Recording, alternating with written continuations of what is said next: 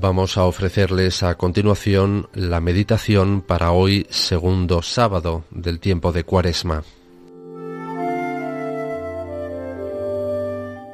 Todos somos el Hijo pródigo.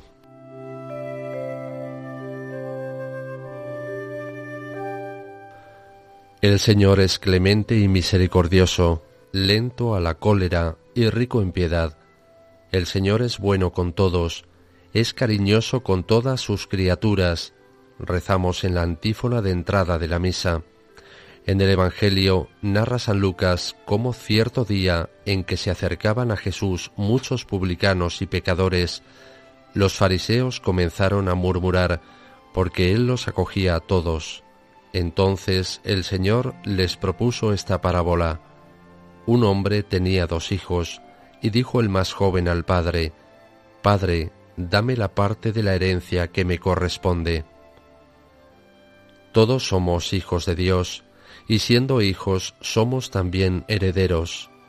La herencia es un conjunto de bienes incalculables y de felicidad sin límites, que sólo en el cielo alcanzará su plenitud y la seguridad completa. Hasta entonces tenemos la posibilidad de hacer con esa herencia lo mismo que el hijo menor de la parábola.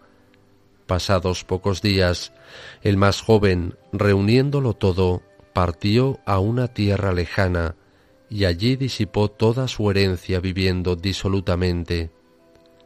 ¿Cuántos hombres en el curso de los siglos, cuántos de los que nuestro tiempo pueden encontrar en esta parábola los rasgos fundamentales de su propia historia personal? Tenemos la posibilidad de marcharnos lejos de la casa paterna y malbaratar los bienes de modo indigno de nuestra condición de hijos de Dios.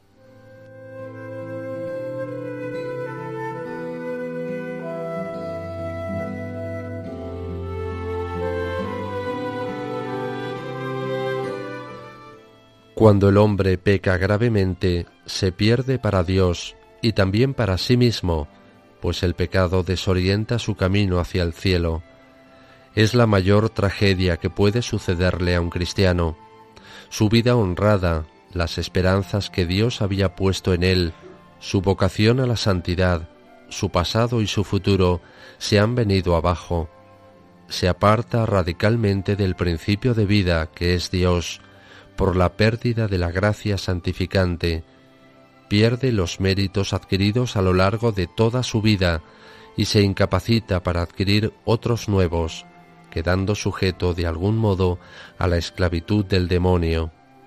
Por lo que respecta al pecado venial, Juan Pablo II nos recuerda que aunque no cause la muerte del alma, el hombre que lo comete se detiene y distancia en el camino que le lleva al conocimiento y amor de Dios, por lo que no debe ser considerado como algo secundario ni como un pecado de poca importancia.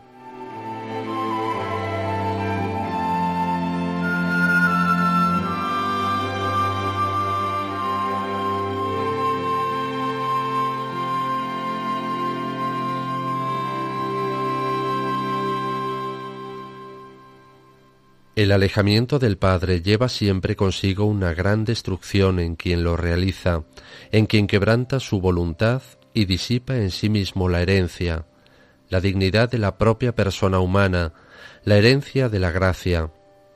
Aquel que un día, al salir de casa, se las prometía muy felices, fuera de los límites de la finca, pronto comenzó a sentir necesidad. La satisfacción se acaba pronto y el pecado no produce verdadera felicidad, porque el demonio carece de ella.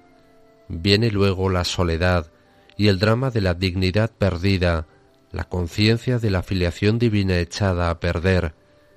Se tuvo que poner a guardar cerdos, lo más infamante para un judío.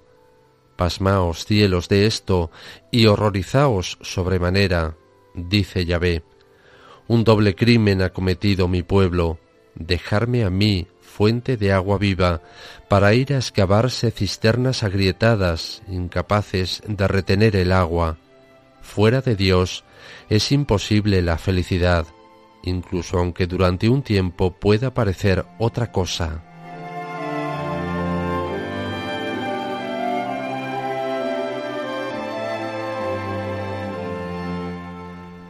El Hijo, lejos de la casa paterna, siente hambre.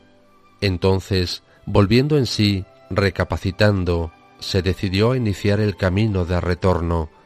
Así comienza también toda conversión, todo arrepentimiento, volviendo en sí, haciendo un parón, reflexionando el hombre y considerando a dónde le ha llevado su mala aventura, haciendo en definitiva un examen de conciencia que abarca desde que salió de la casa paterna hasta la lamentable situación en que ahora se encuentra. No bastan los análisis sociológicos para traer la justicia y la paz. La raíz del mal está en el interior del hombre, por eso el remedio parte también del corazón. Cuando se justifica el pecado o se ignora, se hacen imposibles el arrepentimiento y la conversión que tienen su origen en lo más profundo de la persona. Para hacer examen de la propia vida es necesario ponerse frente a las propias acciones con valentía y sinceridad, sin intentar falsas justificaciones. Aprended a llamar blanco a lo blanco y negro a lo negro, mal al mal y bien al bien. Aprended a llamar pecado al pecado, nos pide el Papa Juan Pablo II.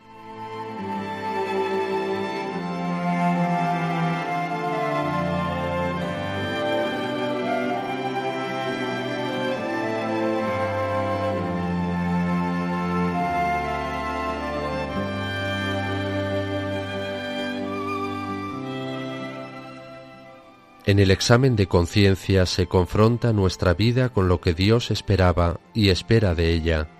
Muchos autores espirituales han comparado el alma a una habitación cerrada.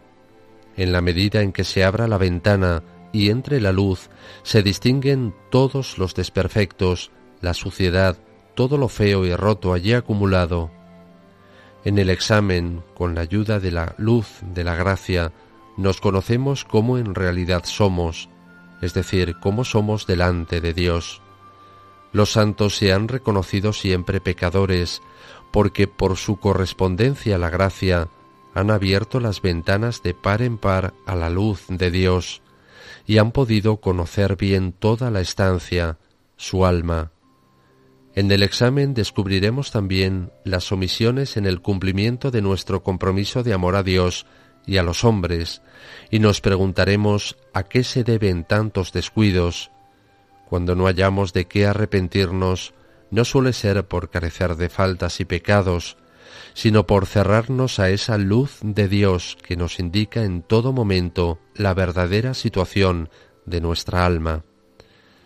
Si se cierra la ventana, la habitación queda a oscuras y no se ve entonces el polvo, la silla mal colocada, el cuadro torcido y otros desperfectos y descuidos, quizá graves. La soberbia también tratará de impedir que nos veamos tal como somos. Han cerrado sus oídos y tapado sus ojos a fin de no ver con ellos. Los fariseos, a quienes el Señor aplica estas palabras, se hicieron sordos y ciegos voluntarios, porque en el fondo no estaban dispuestos a cambiar.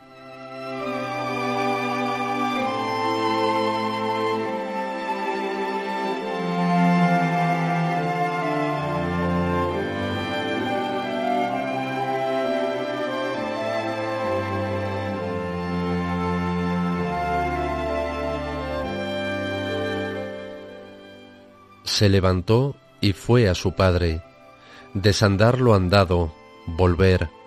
El hombre continúa añorando, y poco a poco cobran fuerza otros sentimientos, el calor del hogar, el recuerdo insistente del rostro de su padre, el cariño filial.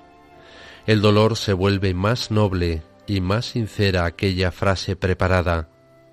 Padre, he pecado contra el cielo y contra ti ya no soy digno de llamarme, de ser llamado hijo tuyo, trátame como a uno de tus jornaleros. Todos nosotros, llamados a la santidad, somos también el Hijo pródigo. La vida humana es, en cierto modo, un constante volver hacia la casa de nuestro Padre. Volver mediante la contrición, esa conversión del corazón que supone el deseo de cambiar, la decisión firme de mejorar nuestra vida y que por tanto se manifiesta en obras de sacrificio y de entrega. Volver hacia la casa del Padre por medio de ese sacramento del perdón en el que al confesar nuestros pecados nos revestimos de Cristo y nos hacemos así hermanos suyos, miembros de la familia de Dios. Hemos de acercarnos a este sacramento con el deseo de confesar la falta, sin desfigurarla, sin justificaciones. Pequé contra el cielo y contra ti, con humildad y sencillez, sin rodeos. En la sinceridad se manifiesta el arrepentimiento de las faltas cometidas. El hijo llega hambriento, sucio y lleno de andrajos, cuando aún estaba lejos, lo vio su padre y se compadeció. Corriendo a su encuentro, se le echó al cuello y lo cubrió de besos. El padre corrió, mientras el arrepentimiento anda con frecuencia lentamente, la misericordia de nuestro Padre Dios corre hacia nosotros en cuanto atisba en la lejanía nuestro más pequeño deseo de volver. Por eso, la confesión está impregnada de alegría y de esperanza. Es la alegría del perdón de Dios mediante sus sacerdotes, cuando por desgracia se ha ofendido su infinito amor y arrepentido se retoma a sus brazos de Padre.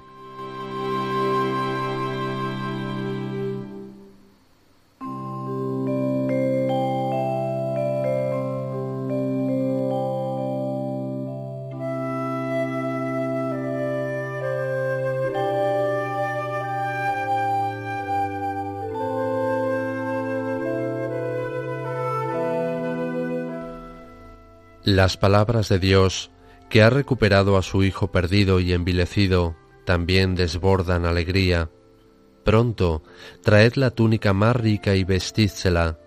Poned un anillo en su mano y unas sandalias en sus pies, y traed un becerro bien cebado y matadlo, y comamos y alegrémonos porque este mi Hijo, que había muerto, ha vuelto a la vida, se había perdido y ha sido hallado y se pusieron a celebrar la fiesta. La túnica más rica lo constituye en huésped de honor, con el anillo le es devuelto el poder de sellar, la autoridad, todos los derechos, las sandalias le declararon hombre libre. En el sacramento de la penitencia es donde tú y yo nos revestimos de Jesucristo y de sus merecimientos. El Señor nos devuelve en la confesión lo que culpablemente perdimos por el pecado, la gracia y la dignidad de hijos de Dios. Ha establecido este sacramento de su misericordia para que podamos volver siempre al hogar paterno, y la vuelta acaba siempre en una fiesta llena de alegría. Tal es, os digo, la alegría entre los ángeles de Dios por un pecador que haga penitencia. Después de recibir la absolución y cumplir con la penitencia impuesta por el confesor, el penitente, olvidándose de lo que queda atrás, se injerta de nuevo en el misterio de la salvación y se encamina hacia los bienes futuros.